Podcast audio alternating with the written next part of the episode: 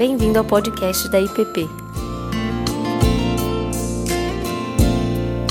A mensagem que você está prestes a ouvir foi ministrada pelo pastor Tiago Tomé.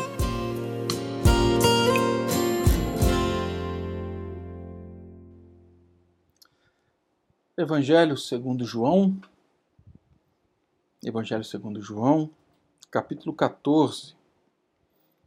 Capítulo 14. Eu farei a leitura de alguns versos, depois nós vamos para João no capítulo 16.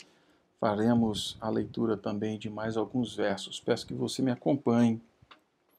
Diz assim, João 14, 16, 17, 18, depois o verso 26. E eu rogarei ao Pai, e ele vos dará outro consolador, a fim de que esteja para sempre convosco. O Espírito da Verdade, que o mundo não pode receber, porque não vê, nem o conhece. Vós o conheceis, porque ele habita convosco e estará em vós. Não vos deixarei órfãos, voltarei para vós outros. Verso 26. Mas o Consolador, o Espírito Santo, a quem o Pai enviará em meu nome. Esse vos ensinará todas as coisas e vos fará lembrar de tudo o que vos tenho dito. Capítulo 16, a partir do verso 7. Mas eu vos digo a verdade. Convém-vos que eu vá, porque se eu não for, o Consolador não virá para vós outros. Se, porém, eu for, eu vou-lo enviarei. Quando ele vier, convencerá o mundo do pecado, da justiça e do juízo. Do pecado, porque não creem em mim. Da justiça, porque vou para o Pai e não me vereis mais. Do juízo, porque o príncipe deste mundo já está julgado. Tenho ainda muito a vos dizer, mas vós não o podeis suportar agora. Quando vier, porém, o Espírito da Verdade, ele vos guiará a toda a verdade porque não falará por si mesmo, mas dirá tudo o que tiver ouvido e vos anunciará as coisas que hão de vir. Ele me glorificará, porque há de receber o que é meu e vou-lo-á de anunciar. Palavra do nosso Deus. Pergunte a alguém que nesses dias passou por, pela perda de algum ente querido. Pergunte a essa pessoa do que ela mais sente falta. Pergunte o que mais aqueceria o coração ou pelo que ela se esforçaria para ter, para obter, relacionada a essa pessoa que se foi, a pessoa que se perdeu. Bom, empiricamente eu arrisco dizer para você que 99% das respostas seriam presença. Presença. Presentes, herança, vídeos no HD, no computador, vídeos na nuvem, fotos no celular, essas lembranças que o Facebook traz para mim e para você, que o Instagram traz nada supre a presença. Mesmo com toda a tecnologia na mão, mesmo com tudo que pode eternizar momentos, abraços, eternizar tempo junto, nada ocupa o lugar da presença. Nada substitui a presença de alguém que se foi.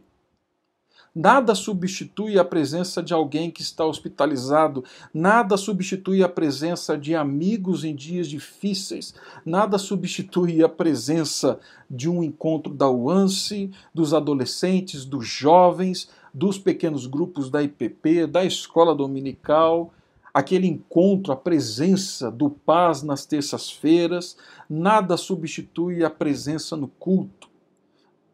Nem mesmo isso que fazemos aqui. E eu louvo a Deus porque nós temos essa ferramenta. Mas nada, nenhuma tecnologia ocupa o lugar da presença. E isso porque a presença é algo divino. Presença é um algoritmo que nós recebemos, que nos foi implantado por Deus.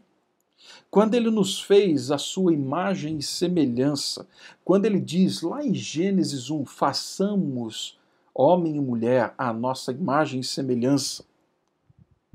Ele que é um ser relacional, que subsiste desde a eternidade em presença com o Filho e com o Espírito.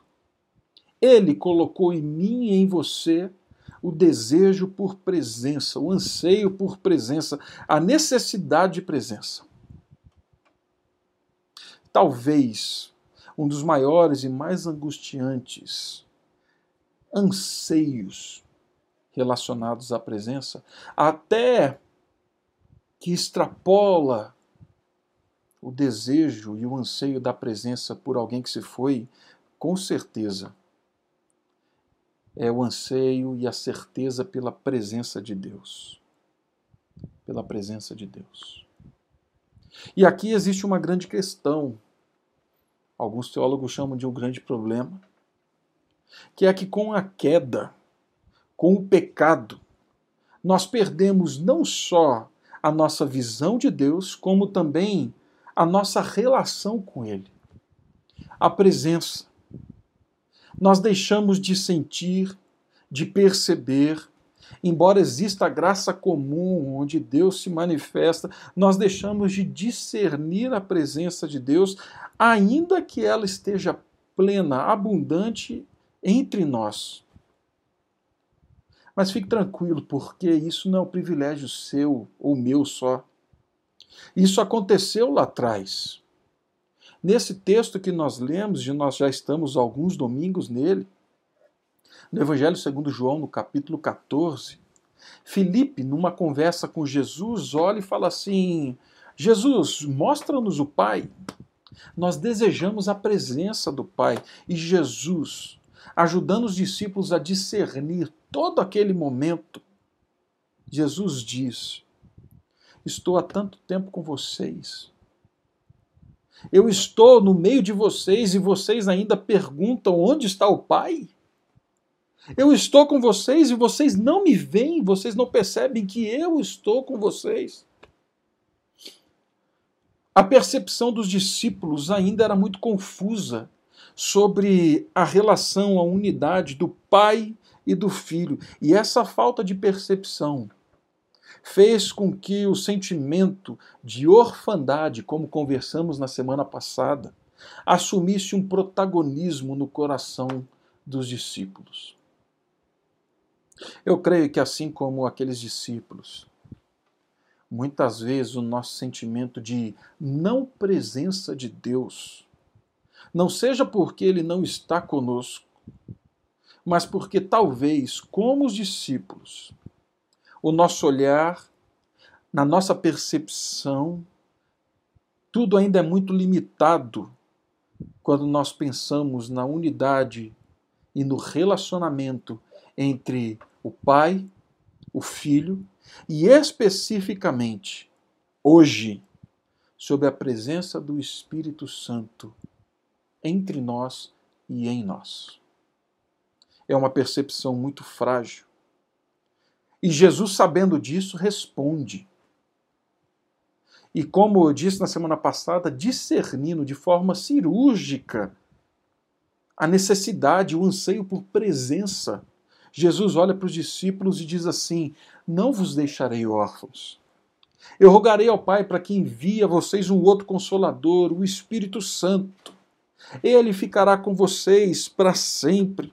Por meio dele nós faremos morada em vocês ele estará com vocês e não só estará com vocês, mas estará em vocês, dentro de vocês, habitando em vocês. Jesus consegue olhar para esse cenário e dizer, mas Jesus diz algo mais interessante ainda, em João 17, no verso 6. Jesus diz assim: Eu lhes digo a verdade.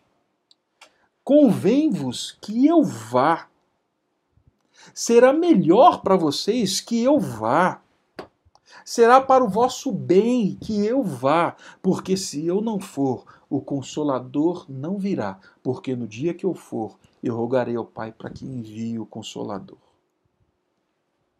E aqui Jesus não está dizendo que ele, o Espírito Santo, não podem, por alguma razão metafísica desarticulada, ministrar simultaneamente na vida do povo de Deus. Não é isso. Toda a questão aqui gira em torno da aliança. Toda a questão gira em torno das promessas, da palavra de Deus. Tudo gira em torno daquilo que Deus vem fazendo na história, porque o Espírito Santo sinalizaria, o Espírito Santo inauguraria o reino de Deus, esse reino que será estabelecido plenamente na volta do nosso Senhor Jesus. Assim, Jesus promete, assegura, garante a sua presença por meio do Espírito Santo. Mas entenda algo, meu irmão e minha irmã. Essa presença é mais do que simplesmente uma companhia. É mais do que simplesmente alguém que está do meu lado aqui para, se eu precisar de alguma coisa, eu, eu posso contar com ela. Nós só entendemos a verdadeira dimensão e a profundidade, a riqueza, a glória disso que Jesus está falando, se nós olharmos para o cenário grandioso por trás de tudo isso. Que tipo de presença é essa que Jesus cita quando ele fala: Vou trazer a vocês, vou pedir ao Pai que envie o Consolador? Que tipo de presença é essa citada por Jesus que é melhor, segundo ele, do que a própria presença dele? No coração dessa afirmação está a chegada da nova aliança, está a circuncisão do coração profetizada por Jeremias. E farei uma nova aliança, escreverei em seus corações. Por trás desse envio está ressurreição e vida. Deus concedendo o seu espírito ao seu povo. É a profecia de Ezequiel. Mas, sobretudo, o Espírito Santo marca o retorno bendito, o retorno renovado da promessa da presença de Deus com o povo dele, comigo e com você. Existe uma metanarrativa bíblica por trás da presença de Deus. Ela está imersa em tudo isso que nós estamos falando.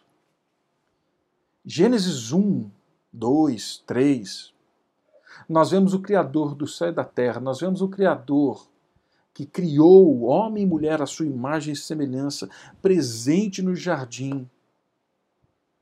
A Bíblia percorre esse caminho e ela termina lá em Apocalipse. Agora falando da presença renovada no novo céu e nova terra. E olha o que João diz lá no capítulo 21, no verso 22 de Apocalipse. Nessa cidade Nela não vi santuário, porque o santuário é o Senhor, o Deus Todo-Poderoso e o Cordeiro. Mas duas figuras são importantes nessa trajetória da presença: o tabernáculo e o templo. A presença de Deus vai se revelando na história por meio do tabernáculo e no templo. No decorrer da história do povo de Israel, se você voltar e ler o Antigo Testamento, você vai ver isso. Deus se manifesta.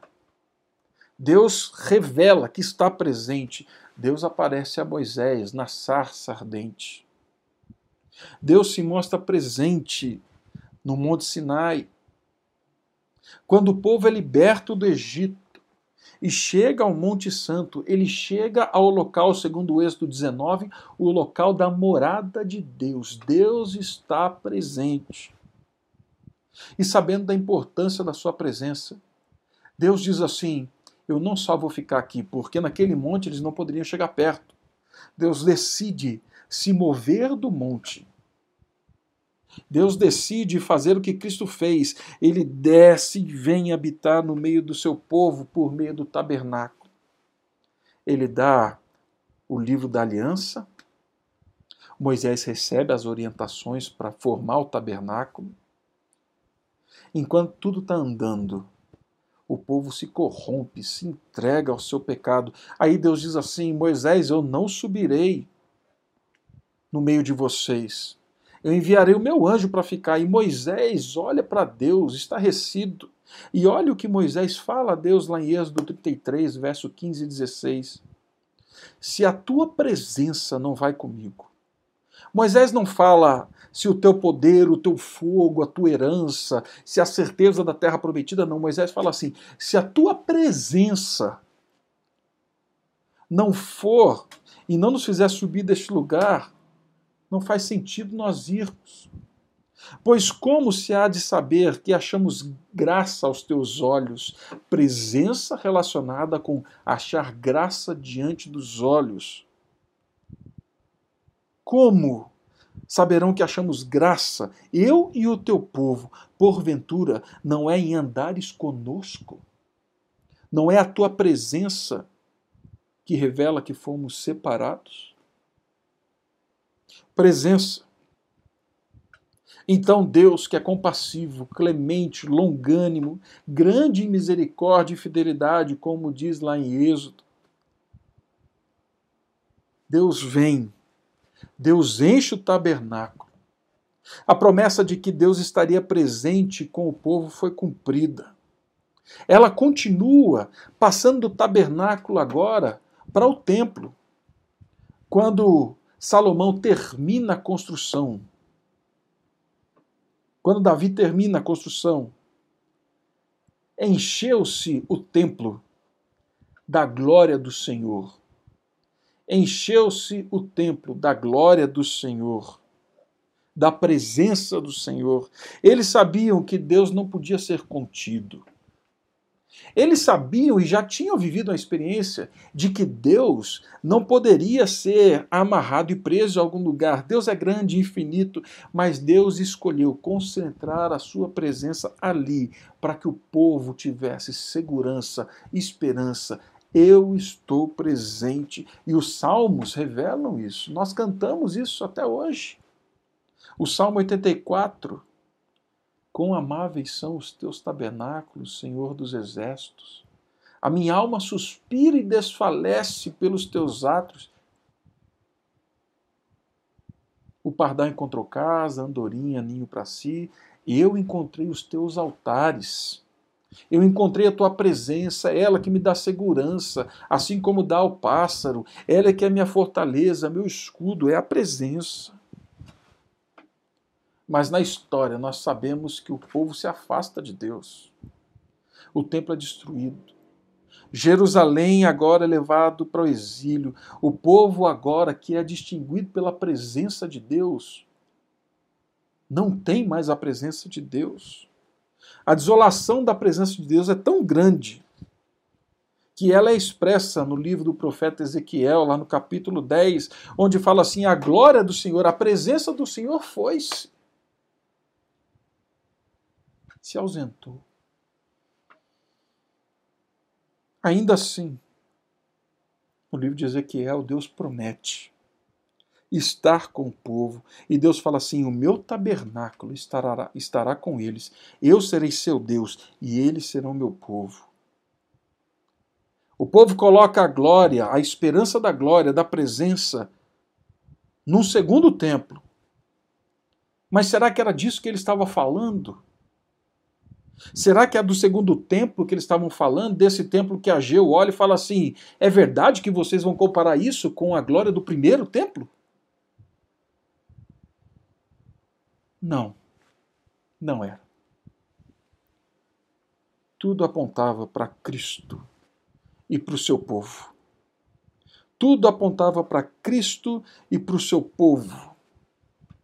Nós vemos então a presença de Deus sendo renovada no meio do povo de Deus. Jesus, a promessa do Espírito Santo, é a presença de Deus renovada no meio do seu povo todo o ambiente linguístico, histórico, contextual remonta na mente dos discípulos a compreensão dessa história rápida que eu contei para você. Do templo, que é o lugar da habitação de Deus, o lugar da glória de Deus. Para mais do que uma simples presença, como eu disse, a companhia. Todo cenário aponta para aquilo que Jesus estava realizando na sua vida, na sua morte e na sua ressurreição. Ele estava fazendo dos seus discípulos por meio do seu ministério e por meio da vinda do Espírito Santo, ele estava fazendo deles morada de Deus, casa de Deus, habitação do Espírito Santo. A presença de Deus, então, por meio do Espírito Santo, não é a presença de um servo mandado. Não é a presença de um capanga divino, não é a presença de um feitor, não é a presença de uma força mística, não é a presença de um servo subalterno, mas é a presença de Deus da sua glória manifesta na terceira pessoa da Trindade. É a presença de Deus naqueles que hoje são templo de Deus, casa, habitação de Deus. Essa presença, segundo Jesus, ela não nos deixará. Nós lemos isso em João. Ele habitará conosco, ele estará conosco. Ela nos foi garantida. Essa presença é o Espírito Santo da verdade, que é o próprio Deus, que nos conduz à verdade, que nos conduz todo dia, a cada dia, para Cristo Jesus, porque Ele é o caminho, a verdade e a vida. Essa presença é que, em meio a tanta pressão, em meio a tantas dúvidas, questionamentos, em meio a tantas fragilidades da nossa alma, testifica com a nossa alma o amor de Deus, testifica a história de Deus, testifica a cruz de Cristo, testifica a história da redenção, testifica que fomos chamados por Deus para entrar nessa grande história. Esse espírito, essa presença, é que dia a dia me convence, te convence do pecado, que nos dá a certeza, que nos dá a certeza de que o final da história não está fadada, de que o mal não sobrepujará a misericórdia de Deus, que o mal não vencerá a bondade, o amor e a misericórdia de Deus. É esse espírito que testifica para mim e para você isso. É a presença, é essa presença que dia a dia nos santifica por meio da palavra. Tudo isso que eu estou falando nós lemos. Ela arranca de nós o coração de pedra, como diz o profeta e Paulo, e coloca em nós agora um coração de carne. Coloca em nós um coração que pulsa, que é vivo, que conhece a realidade. Essa presença é que nos capacita a ouvir e a responder a Deus e a Sua palavra. É essa presença que efetua em nós a santificação, é essa presença que nos faz perceber que a história é muito maior do que o que os nossos olhos podem ver. É essa presença que diz a mim e a você: vocês não estão órfãos. É a presença de Deus. É essa presença que é a certeza de que todas as coisas cooperam para o bem das, daqueles que amam a Deus, daqueles que foram chamados segundo o seu propósito. E olha que Paulo falava disso em Romanos 8, num contexto de extrema dor e sofrimento num contexto onde essa presença intercede com gemidos inexprimíveis diante de Deus.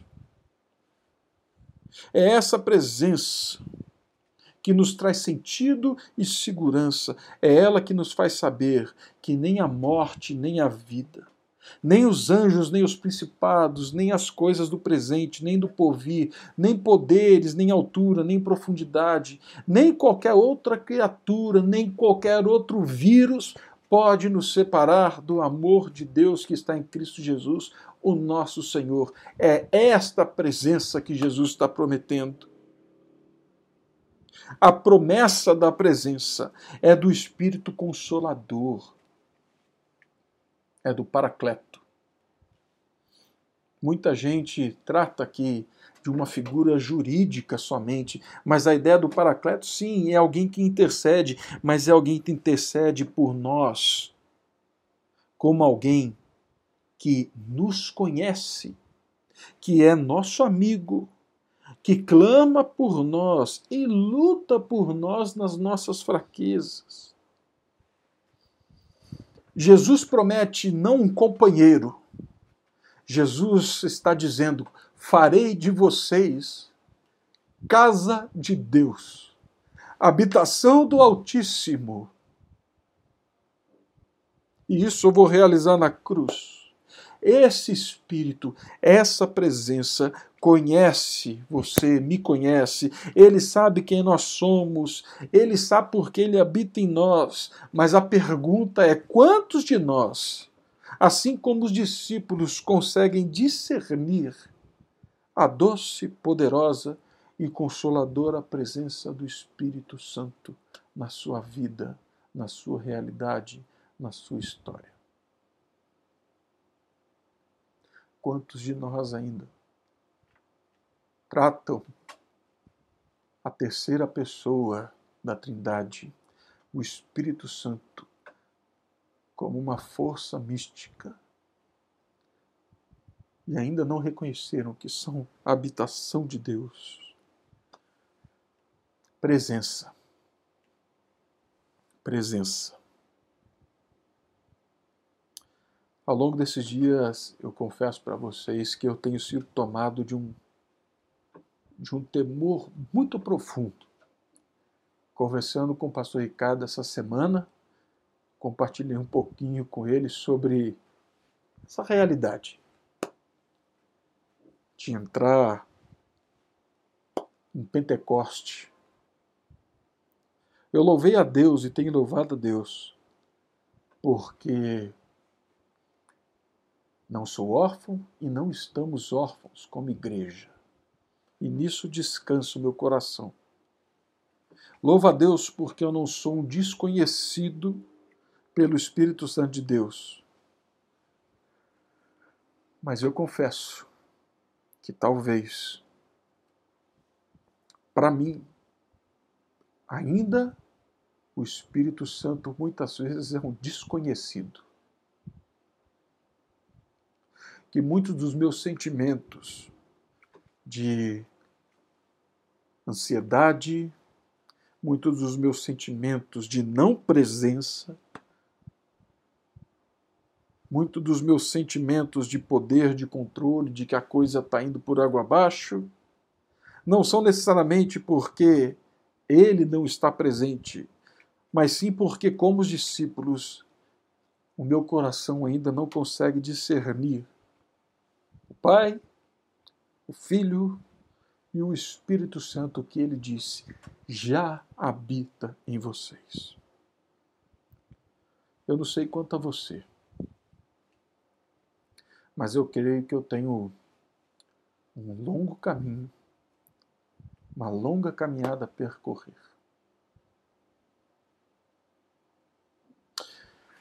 Nós estamos entrando e chegando o próximo domingo de Pentecoste.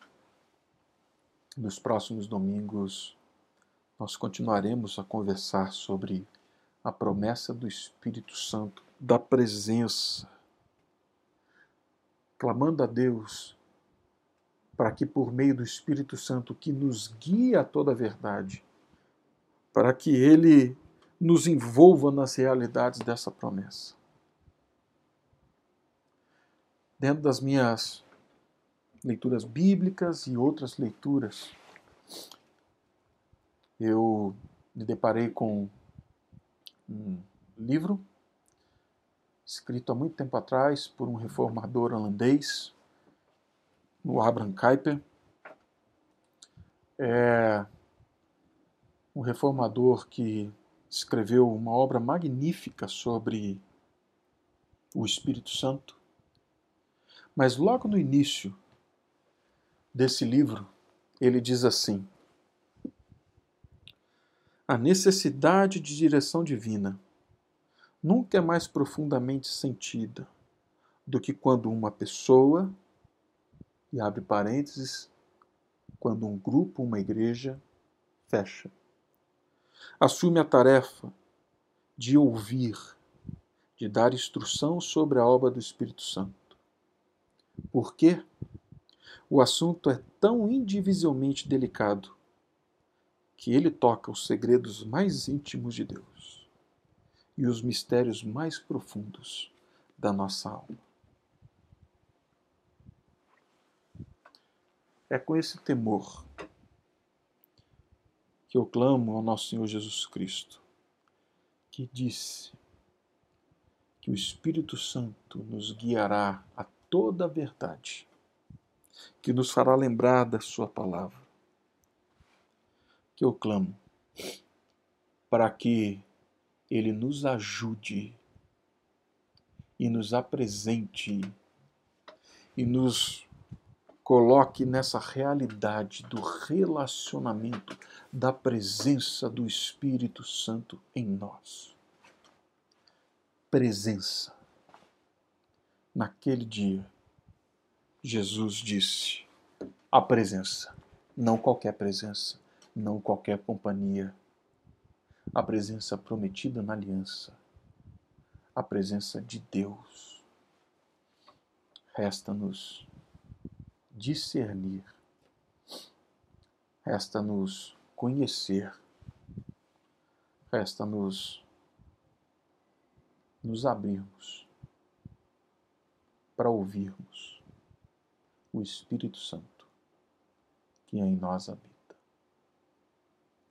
Que Deus nos guie com misericórdia e graça e que Ele seja a presença de Deus que nos conforta, que traz consolo, alento e amparo. Pai Santo, nós clamamos para que o Senhor nos ajude e por misericórdia o Senhor nos socorra, para que possamos discernir a tua presença, presença prometida, mas presença renovada, plena, abundante por meio do teu Espírito Santo. Sabemos, Pai Santo, que no momento em que vivemos, Falar sobre o Espírito Santo muitas vezes é um movimento pendular. Abusos, descontrole. Gente fazendo o Senhor falar coisa que nunca disse. Por outro lado, muitos se esquecendo, apagando, tratando com descaso aquele que o Senhor disse que viria e realizaria em nós, e imputaria sobre nós tudo aquilo que foi conquistado na cruz do teu filho Jesus. Guia-nos, Pai, por um caminho santo, guia-nos por um caminho sereno, mas guia-nos por um caminho do poder da presença, dessa presença que nos faz discernir o mundo de outra forma que nos faz olhar para a nossa vida de outra forma, por essa presença que nos faz ter segurança e paz, por essa presença que muda toda a nossa vida e a nossa realidade. Guia-nos, conduz-nos, esteja conosco. É o que clamamos a Ti, em nome de Cristo Jesus. Amém. Você acabou de ouvir o podcast da IPP. Para saber mais, acesse nossa página em www.ippdf.com.br.